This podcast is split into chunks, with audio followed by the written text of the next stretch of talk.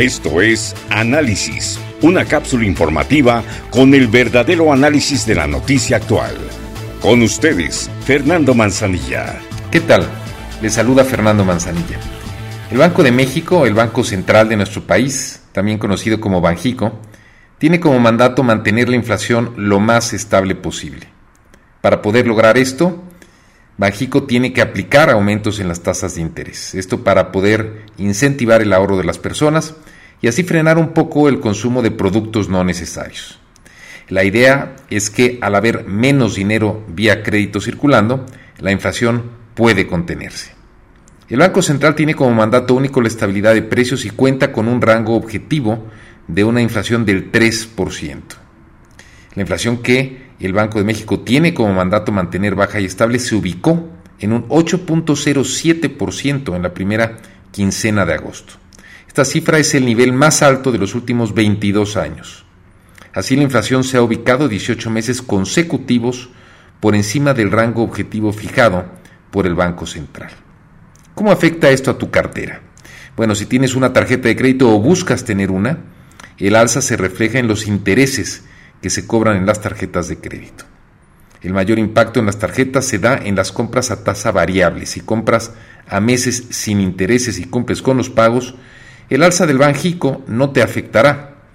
Por otro lado, si estás atrasado con tus pagos, el alza en las tasas de interés puede incrementar tu deuda y podrías enfrentar mayores riesgos.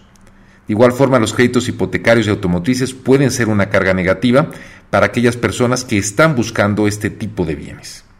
Esto significa que el pago que desembolsamos de nuestra cartera al cubrir intereses será mayor. Por ejemplo, si actualmente una persona tiene una deuda y su crédito es a tasa variable, el alza le afecta ya que incrementarán sus mensualidades. Entonces va a subir el costo de las tarjetas de crédito y esto implica que tengas que pagar más de lo que tienes de presupuesto y ahí es donde puede haber desajustes.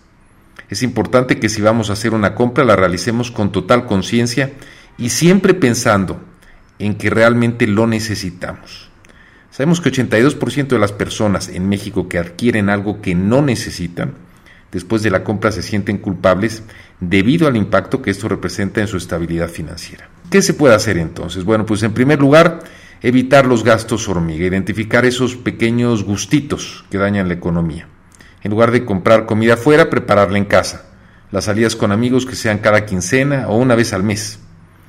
En segundo lugar, reenfocar nuestros recursos para pagar las deudas. Esto implica priorizar el pago de deudas y evitar más préstamos. Recordemos que estos pueden impactar negativamente en nuestra economía. Procuremos pagarlos puntualmente para evitar el cobro de intereses. En tercer lugar, fijar metas. Estamos en el último semestre del año pero aún es buen momento para establecer metas financieras y priorizar la salud de nuestra economía. Soy Fernando Manzanilla, que tengan un excelente día. Esto fue Análisis, una cápsula informativa para que estés mejor informado.